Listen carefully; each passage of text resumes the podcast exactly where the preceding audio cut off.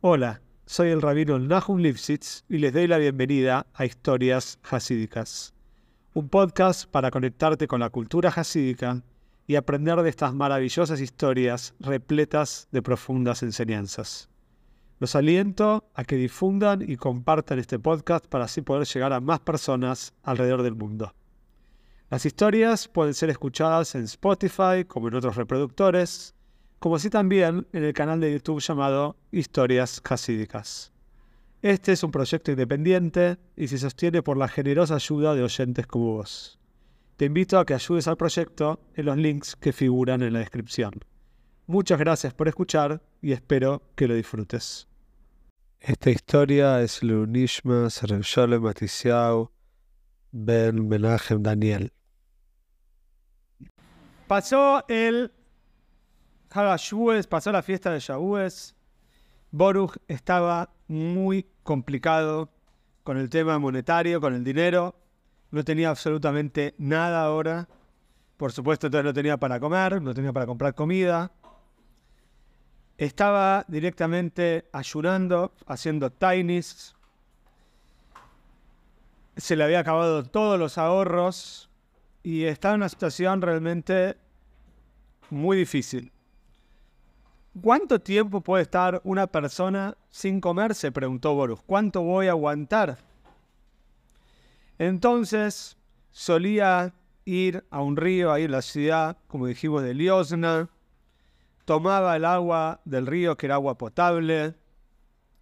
Eso lo calmaba un poco. Tomaba, cuando tenía mucha hambre, tomaba grandes cantidades de agua para que se le hinche el estómago y no sentir tanta hambre. Pero llegó un momento que ni siquiera el agua lo saciaba.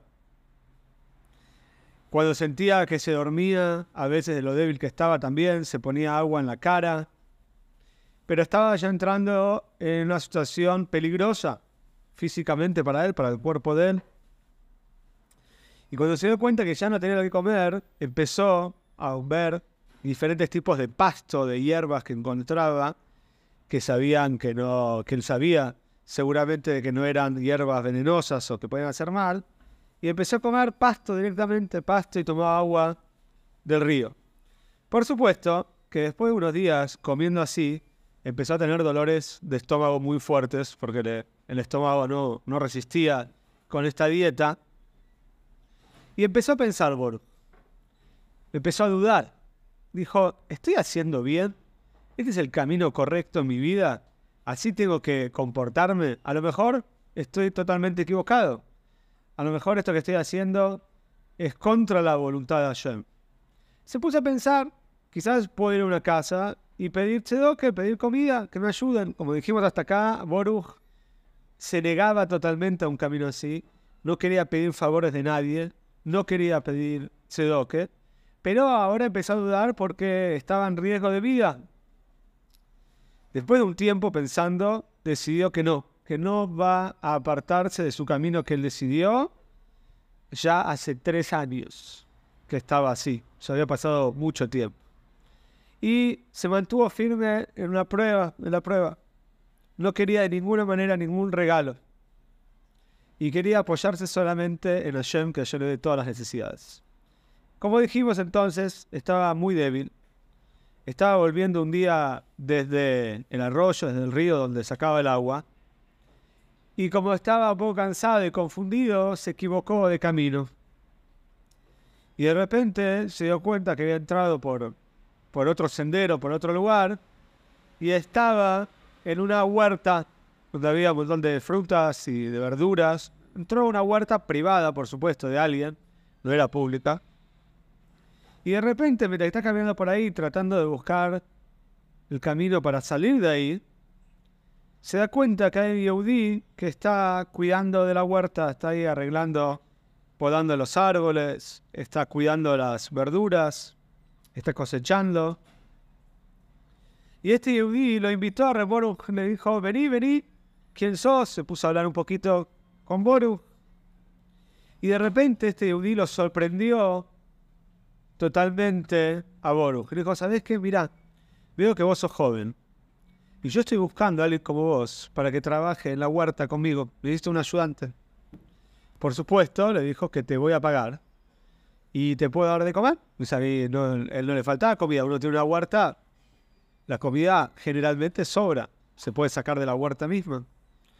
Boruk se emocionó mucho porque si bien él no quería chedoque, él no quería caridad, es verdad, él no quería caridad, pero lo que sí quería era trabajar. Y si hasta ahora no había trabajado, era solamente porque no quería sacarle el trabajo a otra persona. Pero ahora de repente había alguien que le ofrecía trabajo.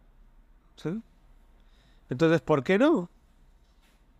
Y él estaba buscando eso. Entonces, por supuesto, aceptó. Enseguida este Yehudi vio que tenía hambre, que Boruch tenía hambre, y le ofreció un poco de pan, le dio un poco de verduras, todo fresco, que estaba recién cosechado de la huerta, y por supuesto que las fuerzas de Boruch se recobraron, volvió a tener fuerzas, estaba muy, muy contento.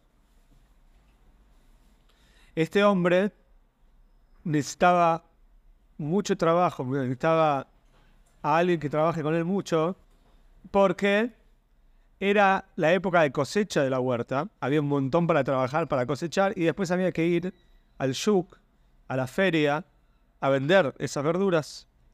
Y así fue que durante tres semanas enteras, Boruch estuvo trabajando en la huerta, ahí recibía comida, también recibía un lugar para dormir, e inclusive, por supuesto, le pagaban un poco de dinero.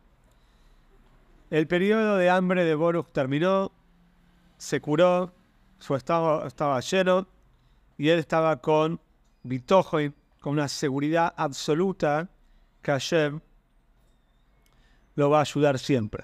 Ya en el próximo capítulo vamos a ver cómo se desenvolvió, cómo se desarrolló la vida de Boruch.